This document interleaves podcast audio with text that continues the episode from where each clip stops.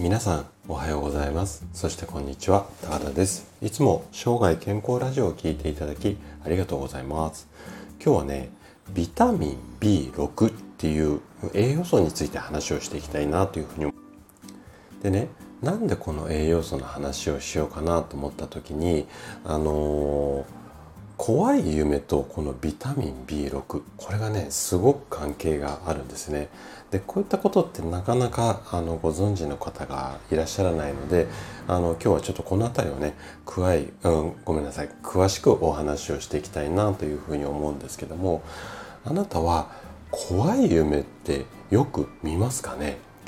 例えばなんですけども高いところから落っこっちゃうよだとかあとは何かこう悪いものとかうんと悪魔みたいなのに追っかけられるみたいな感じですね。で朝起きると汗びっしょりかいている。まああのー、こんな経験ある方って多いかなと思うんですよ。で私自身もまあ夢最近はね本当に見なくなっちゃったんですけども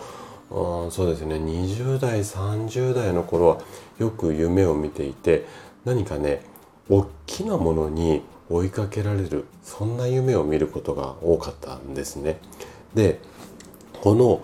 怖い夢を見る方っていうのは先ほど言ったビタミン B6 この栄養素がね不足しているかもしれないんですよ。なのでこの辺りをねちょっとその理由も含めて深掘りして今日話していきたいなというふうに思います。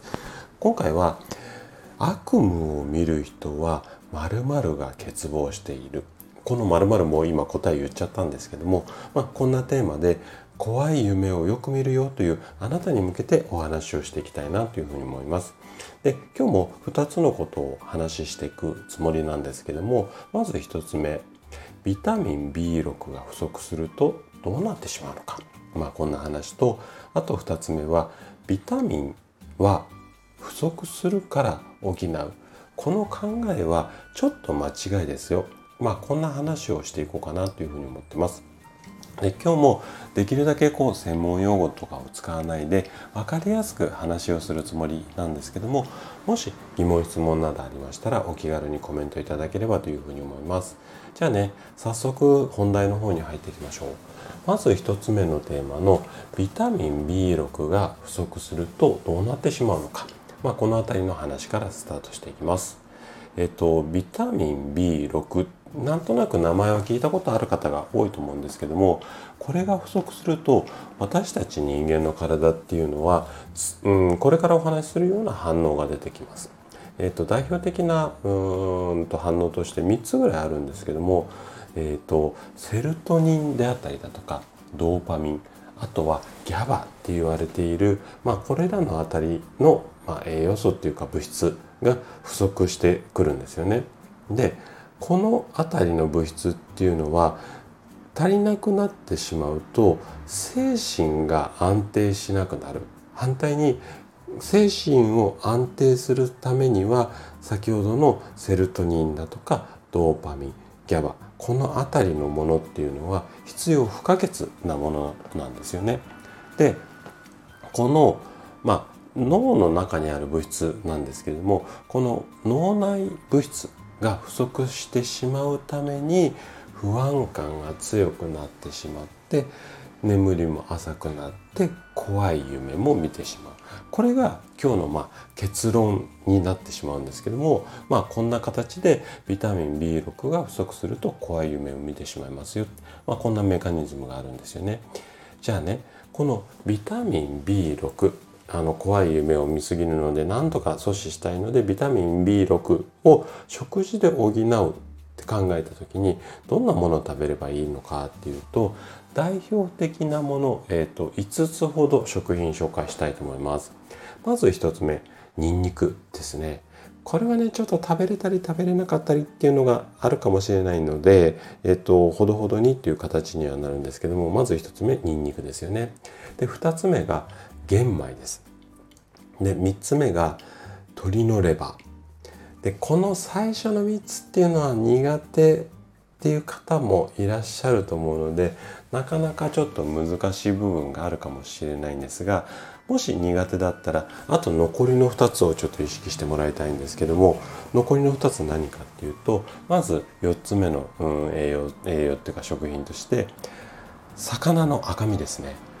あの赤身の魚いわゆるマグロの類だとかあの辺のようなイメージですね。あともう一つがピーナッツ、うん、この辺りの食材を意識していただくとビタミン B6 っていうのが取れやすくなります。でビタミン B っていうのは今 B6 を紹介したんですけども B1 から234って十数個あるんですね。それが全部まとまってビタミン B 群なんて呼んだりするんですけどもこのビタミン B 群っていうのは水溶性って言われていてあの要は水に溶けやすい性質があって特に夏場っていうのは汗をかくことで失われがちなんですよね。なので、まあ、このビタミン B6 をはじめとしてビタミン B と名の付くものは夏場はね特に積極的にうんと摂取することをお勧めします。でこんな感じでえっとまあ夏だけじゃなくて、えっと、積極的に摂取したいビタミン B なんですけども最近の医学界ではこのビタミン B だけに限らずビタミン全体を摂取する考え方っていうのがちょっとね昔と変わってきているんですよね。なのであのビタミン B6 の話はこの前半でちょっと終了しちゃうんですけどもこの後はねビタミン全体についての、まあ、お話をちょっと2つ目のテーマでしていこうかなというふうに思います。じゃあ2つ目のテーマですね。ビタミンは不足するから補うは NG ですよ。まあ、こんな話をちょっとしていこうかなと思うんですが最近はね飽食の時代なんて言われていて栄養素が不足することはないみたいな考え方っていうのはあります。で確かにこの考え方っていうのは間違いではないと思うんですけれどもあのじゃあ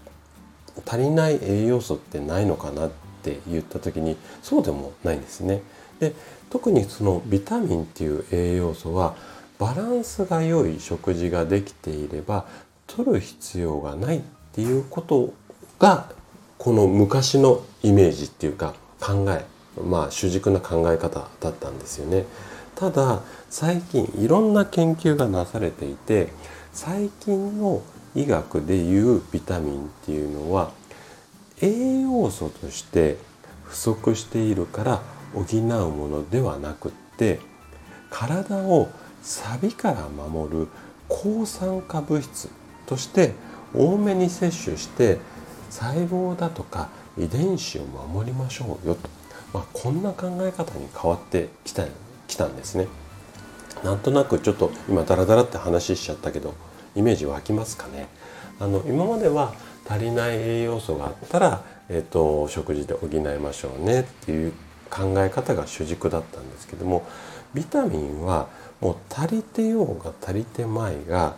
体をこうサビから守るっていうとイメージ湧きづらいですよね。あの錆びちゃうといわゆるこう老化が激しくなってしまうのでまあ今今時のうんと言い方で言うとアンチエイジングのためにビタミンを積極的に取りましょうねこんな考え方が主軸っていうか考え方になってきています。で抗酸化作用の大きいビタミンとしては、うん、ビタミン A だ C だっていろいろあるじゃないですか。抗酸化作用が要は錆びつき防止が多いビタミンとするとビタミン A ビタミン C ビタミン E この3つっていうふうに言われています。でこの辺りのビタミンっていうのは、えーと、いつまでもこう元気でいたいいわゆる若々しくいたいのであれば特にこう意識して摂取していただきたいビタミンなんですよね。もう一度言いますね。ビタミン A とビタミン C とビタミン E ですね。この辺りのビタミンはできるだけ積極的に意識するようにしてみてください。はい。ということで今回はビタミン B6 についてお話をさせていただきました。最後まで聞いていただいたあなたがですね最新のビタミン知識を知ることで確実に健康に近づくことができます。人生100年時代この長寿の時代をですね楽しく過ごすためには健康はとっても大切になります。是非ビタミンを上手に摂取し生涯健康を目指していただけたら嬉しいです。それでは今日も素敵な一日をお過ごしください。最後まで聞いていただきありがとうございました。